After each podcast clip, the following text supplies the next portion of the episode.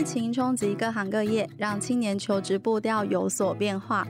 为了力挺社会新鲜人求职不确志，劳动部推动青年就业奖励计划，鼓励应届毕业生勇敢冲就业。只要你是本国籍，年满十五到二十九岁，在一百零九年的九月一日到一百一十年的九月三十日这期间毕业的青年，就可以提出申请。连续受雇于同一位雇主，在同家公司工作满九十天，可以领两万块；做满一百八十天，再多领一万，最高可以领三万块。详情请上劳动部劳动力发展署就业相关补助网站查询，或者是电洽零七八二一零一七一转分机二三零六，或是拨打二十四小时免付费的客服专线零八零零七七七八八八。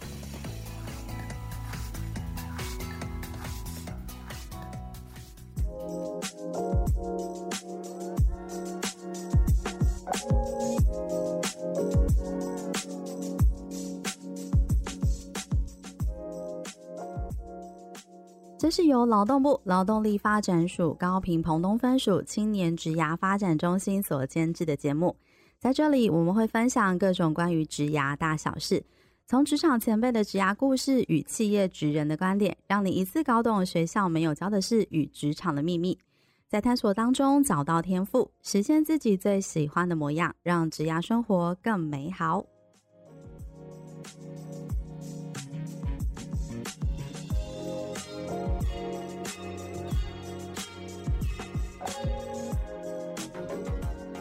Hello，欢迎大家来到幼师沙龙，我是主持人 Echo，我是黛西。今天是我们的职人来播客的单元，我们邀请到了台湾应用心理学的理事长蔡宇哲博士来上节目。Hello，宇哲博士你好，可以跟我们的听众先打声招呼吧。Hello，两位主持人好，各位听众朋友大家好，很高兴呢这一次可以来跟大家聊聊，就是有关于心理学的应用，还有各方面有什么样子的方法可以让你更了解自己。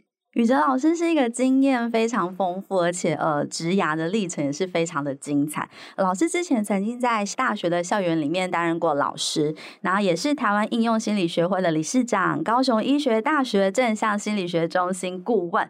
那同时呢，也是哇塞心理学创办人兼总编辑。那去年也自己开设了哇塞心理学的 Podcast 节目，并且担任主持人。哇，就是身份角色非常的多变，老师完全是体现了一个斜杠。工作者的一个工作意涵那种概念哦，没错。那因为老师的努力啊，把就是心理学的这样比较专业的一个学术的一个知识，然后呢推广到各个层级，然后让我们在日常生活当中，其实也可以广泛的来运用心理学所带给大家的一些观点呢。嗯，没错。所以，我们今天在节目上就想要先问宇哲博士，为什么想要把心理学的这件事情去做一个科普化呢？因为我觉得心理学实在太有趣了。其实我想，很多念心理学的人，或者是甚至当你可以，你对心理学的喜好已经到了念完博士毕业之后，其实大家应该都会感同身受，说这个这门知识它其实是非常有趣的，而且它是非常生活化的。嗯，那既然是这样子，为什么我们不把这个知识带给更多人呢？哦，那当然，我自己以前在学校教书过，我非常清楚，在学校教书的时候有它的限制啦。就像刚刚主持人可能介绍说，哇，宇哲老师你这么斜杠，可是呢，如果在学校有可能会被说成不务正业啊。对对，对，因为在学校里面啊，对，他其实希望的是你把心力关注在学生，嗯、关注在你的研究上。嗯嗯，好啊，那这其实跟我后来所体验到的一些想法跟一些观点，它是互斥的。什么观点呢？如果我们在学术象牙塔里面，如果我们在大学里面产生了那么多的知识，而且我们又觉得这些知识这么好，那你为什么不让大家知道？你为什么不让更多人知道？好，那所以从国外一直到台湾，其实现在开始越来越在谈科普这件事情，嗯，把知识普及出去，没错。但是会愿意投注来做的老师仍然是太少，嗯，哦，所以啊，我就在离开的时候，我一直在想，好，如果我认为心理学的推广是很重要的一件事，那现在又不太有人愿意做，那为什么不我来做？哦，所以就从学校当中一刚开始就是在做粉砖，然后再写科普文章。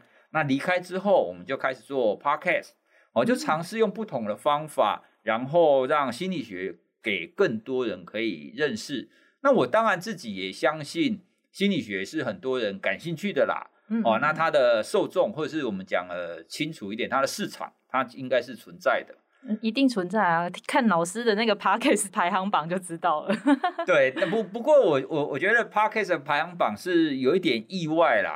应应该这么说，我开始做之前，嗯、我是预期应该会有人听，但是我完全没有预期到说它可以到现在这个地步。嗯嗯。哦，那跟跟大家分享一下我自己为为什么还没做我就认为有人听啊？因为。我之前，比如说，大家如果有关注在博客来年度畅销书的排行榜，嗯，哦，在二零二零、二零一九、一八、一七，每一年他们公布排行榜的时候，我都会看。那我会看什么呢？我会看他们总总榜当中有几本是心理学相关的书啊。好，那根据我这几年的观察，每一年大概前二十名不分类哦，是大概心理学相关的会有五到六本左右。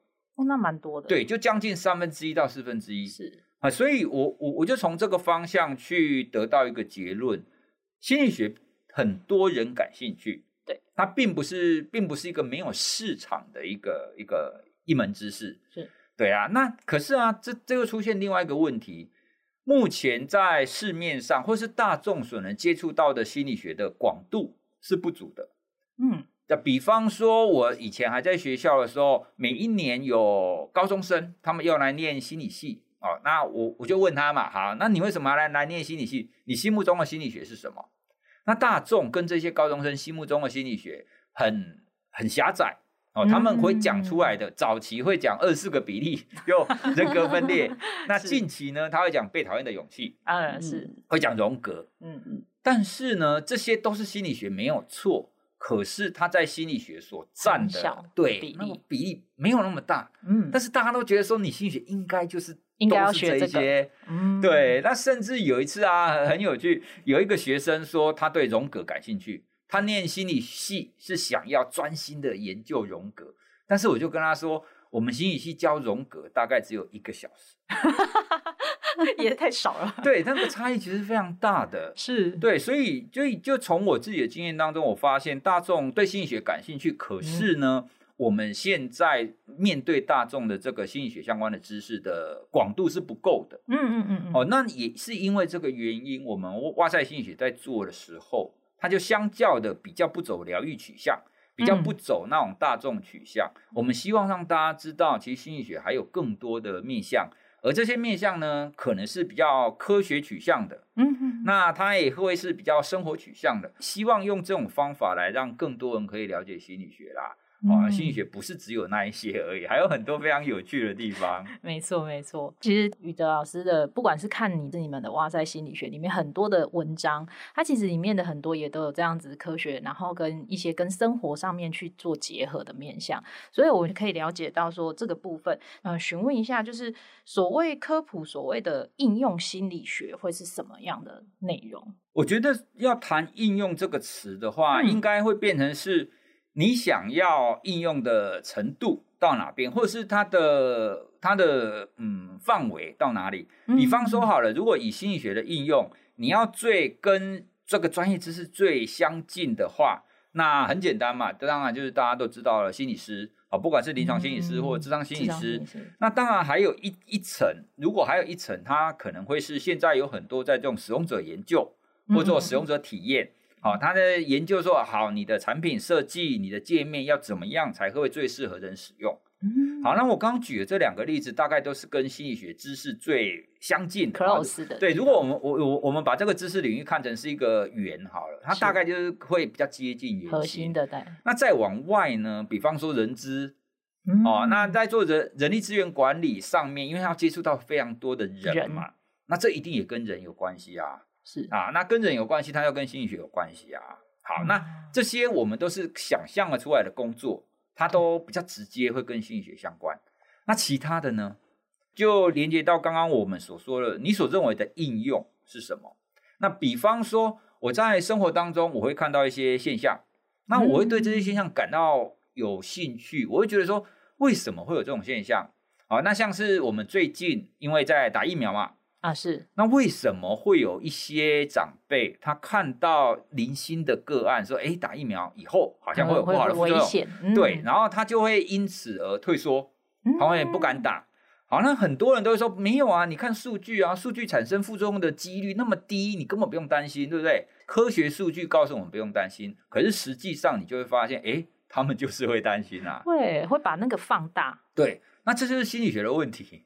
其实心理学告诉我们，其实人就是天性，他比较容易去接触个案，他会比较容易相信单一的个案或者是少数的个案。嗯嗯，因为数据或者是科学对我们来讲，其实是后天学习的东西。你要想啊，如果我们现在没有科学，我们生活在蛮荒时代，那蛮荒时代，你们你要怎么样去避免自己不要受害？直觉的东西，对，很简单嘛，你就听哦哦，隔壁村的某某人他在哪边遇到一只狮子，然后可能被咬伤了，对不对？嗯，听别人的经验可以有助于让你避免受到伤害，是，这是我们的天性，生物体的天性。对，但是科学你不要懂数据，嗯，嗯，嗯，你不要懂比例的概念，嗯，那这个是后天学习的啊，对对，所以。你科学跟我们刚刚讲的个案，它一个是先天，一个是后天的，哪一个比较有利？呃，当然是先天的比较有利啊。直觉性相信。对，所以当我们理解到这一点的时候，你就会知道，如果你想要说服人不要要去打疫苗，嗯，你光讲那些科学理论是不够的啊，是因为它的说服力本来就比较低啊。嗯嗯嗯，对，所以其实你要让人家减低疫苗的犹豫，让更多人愿意去打疫苗，这不是医学的问题，这是心理学的问题。哦，对啊，因为你要说服人啊，你的对象是人嘛，是是。然后刚刚我没有，刚刚我没有提到，你用科学的数据去说服他的，他的力道是不够的。不够的。对，所以就刚刚讲的就是其中一个例子，我们怎么在生活当中去看到心理学的着力点？嗯，那就像我们一直常常在讲的，你只要跟人有关，它一定就跟心理学有关，只是你有没有办法发现？它跟心理学有关的那个连那个对连接是什么？嗯，然后你可以着力的点是什么？那一般当然，你如果对心理学了解的不够深刻、不够广，你就比较不容易联想到这些。这些面向对，嗯、像刚刚跟两位分享的这个部分，你听完以后就说对，这是心理学的问题，就会有一种恍然大悟。对，但是如果你没有接触过这一些内容，你可能就比较不会联想到。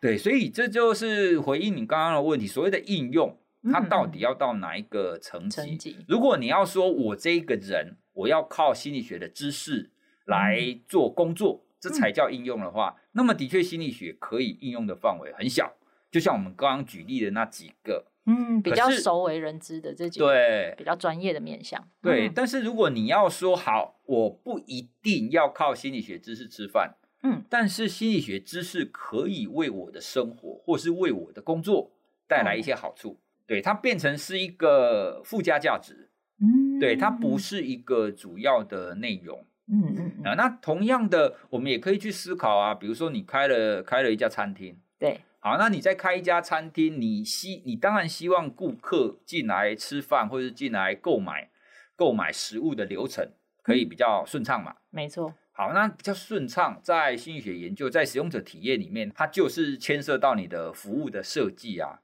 嗯，嗯，你的服务怎么设计，你的员工才会开心。那比方说，如果你开餐厅，然后上菜的速度很慢，哦，对，怎么办？嗯，你有什么方法可以让，虽然你上菜速度很慢这一点你没有办法改进哦，嗯，可是你你仍然有办法可以让顾客不要那么不爽，嗯。对，那大家应该有经验，有去吃过像是鼎泰丰这种店，对，你会发现他们有一个特色，他都看得到厨师在里面做，嗯，没错，这是其中一种方法，让让顾客有事情做，对，嗯，他的注意力会在那边，而且在研究里面会发现，如果你这么做的话，顾客会觉得东西比较好吃啊，他会有期待感，期待 真的现现场在那里等待，对，他会有期待感。嗯，哎、欸，所以，所以这就是跟刚刚各位两两位分享的，你即使是开餐厅，对你仍然会遇到非常多跟人有关系的事事情，还有心理的这种感觉。对，所以当你想要把你的服务、把你的产品推上更适合人使用的时候，嗯、那心理学就可以派得上用场。嗯，那当然，如果你没有想那么多，你就说啊，没关系啊，反正我就卖面，你爱吃就吃，不吃就拉倒。如果你只是想这样子的话，那当然心理学没有什么用处。嗯哼哼哼哼，对，所以就刚刚跟跟大家分享的这一些呢，大概是我们可以心理学可以在生活上或者是可以应用的不同的角度去看待啦。嗯，所以很多学生会问我说啊，学心理学可以干嘛？好，那我我觉得这个问题，在我还是心理系老师的时候，其实非常的尴尬，因为大家都认为心理学就好像是你学完你就有一个专门的 job。有一个什么工作、嗯嗯嗯、是？哦，那当然有，可是不是每一个人都会朝向这个路去走啦。嗯嗯嗯。那我也常常反问啊，说好，那如果你念中文系呢？啊，对，你念中文系可 以。中文国文老师。对，那 就算就算你念会计系，会计系很多人都会说啊，会计系就当会计师啊。嗯。但真的每一个念会计系的都去当会计师吗？嗯，也不是，也不是。嗯。但是好像没有人会问说，念会计系的你要干嘛？啊，他很直觉性的就有这个反应。对，所以其实不管你学习哪一个领域的知识啊，你总是会有一些是符合这个领域核心的这一些工作，这一定有。嗯嗯嗯。但是非核心的这一些知知识，它也不是说完全用不到，只是看你怎么用啦。嗯嗯嗯。对啊，所以我常常把核心的心理学的这个心理学系我们所学的这些知识。我会把它形容成一个很像是武侠小说里面的内功，嗯，这是。你内功学得好，你以后你要学拳、学剑，那学什么东西，你的进度就会比较快嘛，你展现出来就会比较比较好嘛，嗯，那那一些心理师或者是那一些做使用者研究的人，他们就是学了内功以后，还要学一些招式，他们可能就要另外再学某一个专业剑法还是什么东西。然后他把内功跟剑法结合起来，然后去从事他的西侠仗义啊，或者做做他的工作。那、嗯、你如果单纯学内功的话，你可能就没有办法有一个非常非常明确的一个一个，比如说人家说你是某某高手，比如剑法高手还是那没有办法。嗯，但是终最终仍然要看你要往哪方面去发展啊。对啊，那你如果往拳法去发展，往剑法去发展，或者是往什么什么领域，甚至你去扫地，你也会成为一个最强的扫地僧啊，嗯、就像金庸小说里面那个最厉害的那个高手一样。嗯，对，所以这这个大概是我我认为心理学可以在应用的几个几个面向跟几个观点啊。嗯嗯嗯嗯。不过老师刚刚有提到，就是呃，不一定说我念了心理学上，就是相关科系，我未来可能就是会走向，比如说哦，专业的一个心理师。那老师，可是我我们就是在校园当中啊，就是接受了心理学的，就是这么严谨的一个学术养成的过程当中，未来我到职场啊，就是如果是念这个科系的人，未来我到职场当中有没有什么样的一个能力或特质，其实是可以跟呃。其他人比较起来是比较特别不一样的地方。如果以典型的心理学系的话，因为在台湾的心理学系，其实它相较是比较科学性的哦，它强它强调是实验设设计。如果如果要举一个比较简单的例子的话，就是心理系出身的，他们对于问卷或是量表的设计跟他的资料的同整，他会比其他系所还要做得更好。好，那很多人可能会觉得说啊，量表设计很简单啊，你就问几个问题啊，然后答。但你如果让专业的人去看，你就觉得你就会了解，它其实没有那么单纯。嗯，因为你每一个问题的设计，对你不能有暗示性在里面。嗯嗯嗯嗯，对，那你每个问题理论上你应该有它自己独立的用处。然后没，然后问题它到底后面要用四个选项还是五个选项？嗯，因为很多量表都都都有一二三四五嘛，或者是一二三四。对，好，那五个选项还是比较好，还是四个选项比较好？嗯，诶，其实很难讲，这又要看你问卷设计的目的是什么。嗯，好，所以其实根根据问卷这一点呢，啊，它背后其实就有很细节的地方。那这个都是典型心理学系里面会会教的。包含你要怎么设计这些问题，包含你设计问题完，你怎么把它用一个合适的统计图表去看出来。我们现在不是有时候也会看到一些媒体，嗯、然后它的统计图表看的用用的很奇怪吗？嗯、明明应该要用长条图，条图，可是它就用折线图。那给专业的人一看就说啊，这这到底在搞什么东西？嗯、对，所以刚刚刚刚举的就是一个很很直接可以看到的一个例子。嗯、你就算你单纯是心理学系毕业，你就大大学毕业，那你的工作也不是就是典型的心理学相关的工作。嗯，但只要你们有需要用到，不管是你的问卷也好，量表也好，你需要做顾客满意度的回馈。那这一些你有心理学相关的知识，你就有办法把它做得更好。嗯，当然这个的养成是比较主的。对，那当然前提是你真的有想做的更好了。哎，那以以我们的观点来看的话，我们当然会看到有很多的回馈表，是它是有在那边，但其实它并没有做到最佳化。嗯，哎，那他没有没有办法透过回馈让让这家店或者是让这个公司可以获得最有效的一个数据。对，哎、嗯，因为你为什么要回馈表？你当然是希望回馈表有助于我们的经营，跟去改善我们的产品或者是服务流程嘛。没错，这是这才是有效的一个回馈表啊。对，但是有很多的回馈表看起来就是不会产生这样的效果，就做形式而已。对、嗯、对，所以这这就是刚刚刚我们常常谈到的心理学是帮助他更好。如果你希望你真的希望这个环节更好的话，那心理学可以派上用场。哦，所以我们就是拿到一张问卷，其实它背后在设计那个问题啊的时候，其实有很多的一个呃心理学的一个观点在里面呢。就是不是只有单纯的问题，其实还要推估到背后他们想要收集这个资讯跟这这个资料，想要达到什么样的一个目的。那刚刚老师有提到，就是只要有人，然后就可以，只要是。呃，直接面对人跟人有相关，都可以来，就是用心理学的观点哦来去运用。那如果就是呃，因为最近啊，应该蛮多年轻人刚踏入职场。那老师如果就是用心理学的观点，然后要帮助年轻人怎么样呃提升他在职场当中的一个适应能力？我觉得你如果单纯谈心理学的话，以初入职场的人来讲。他当然会有非常多层次的一个观点。那我最想要跟大家分享的，其实是一个自己心态的问题啦。我之前也有在很多地方分享过，我们谈的叫做成长型思维，嗯，就是你你认为自己今天你进到这个公司来，那公司如果因为每一个初入职场的人，他一刚开始做的工作一定不可能他都会嘛。对，也一定不可能是他都喜欢的，没错。所以有很多人就会因此说啊，这个我我都不会怎么办？他会气馁，嗯、或者是觉得说啊，你们都叫我做这种打杂的工作，嗯、我为什么要做做这些工作？你不重用我？对，很很多年轻人他会有这种心态。可是呢，刚刚我们提到了成长型思维，他的想想法就是，如果你可以帮助你，让你自己的思维做一点转换的话。那你其实会发现，任何你所接触到的工作，它都是对你的成长是有帮助的。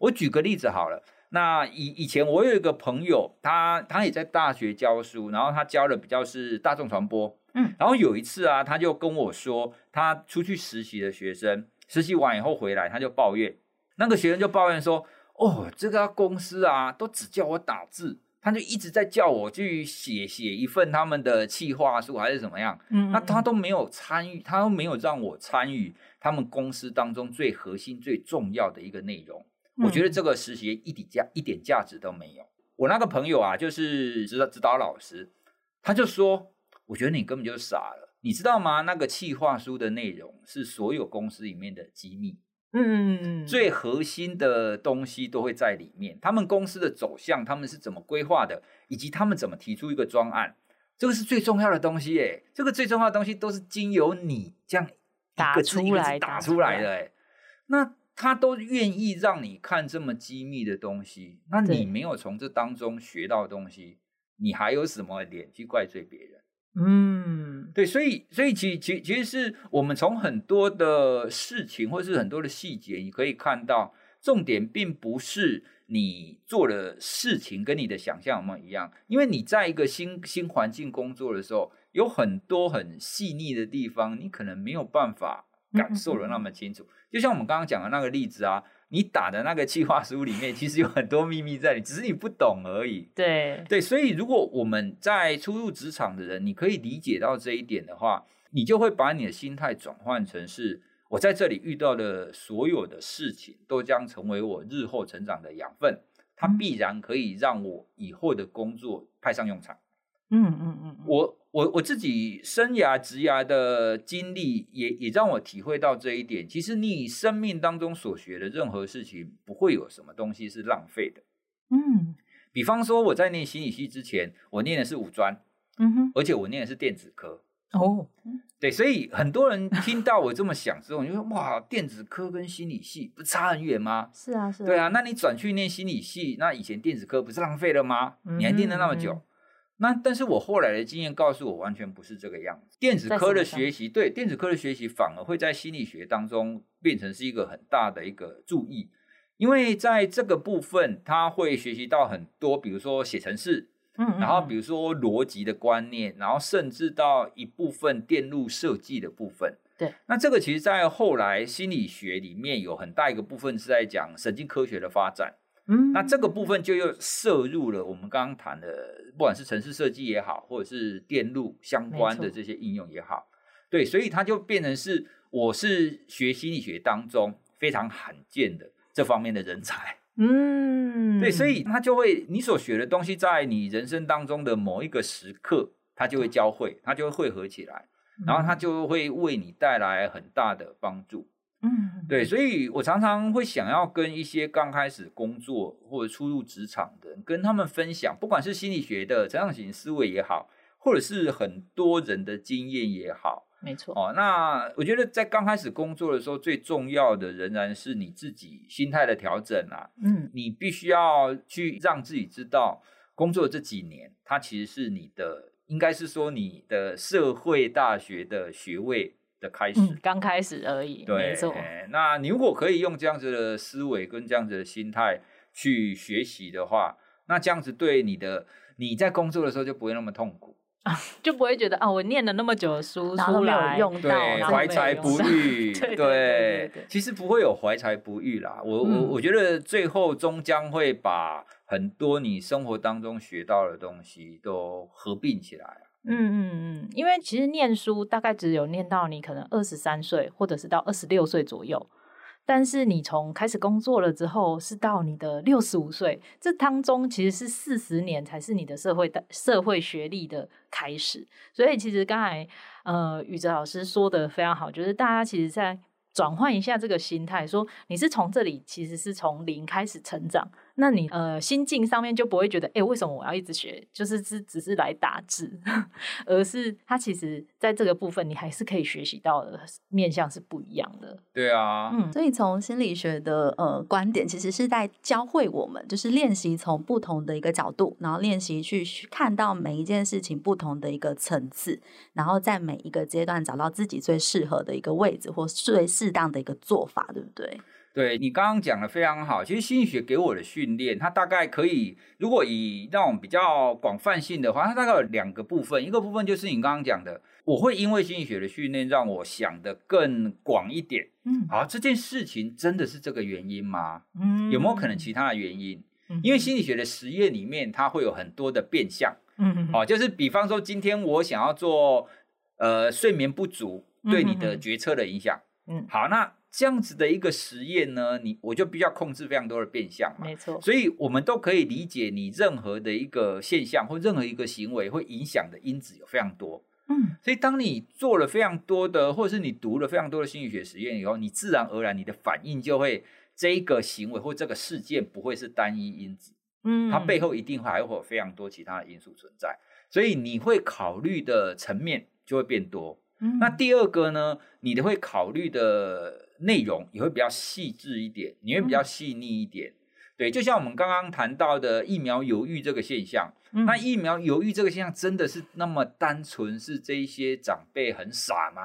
他们没有知识吗？嗯、不是嘛？对，好，那如果不是的话，它有可能是什么原因？而我们应该要去怎么解决它？嗯嗯，对，所以我觉得心理学对我来讲非常受用的，大概会是这两个部分啊。而这两个部分在你生活当中也好，或者是你工作当中也好，它都会很自然而然的为你带来一些注意。嗯、因为很多人就想，哦，对，你的这个说法，你的这个考量也是有可能的哦。对，对啊，就思考面向就会比较广一点。对，嗯，不会很直觉性的就会把这些事情直接说啊，就是这样，嗯，就会去考虑到他的面向会更广。嗯，了解。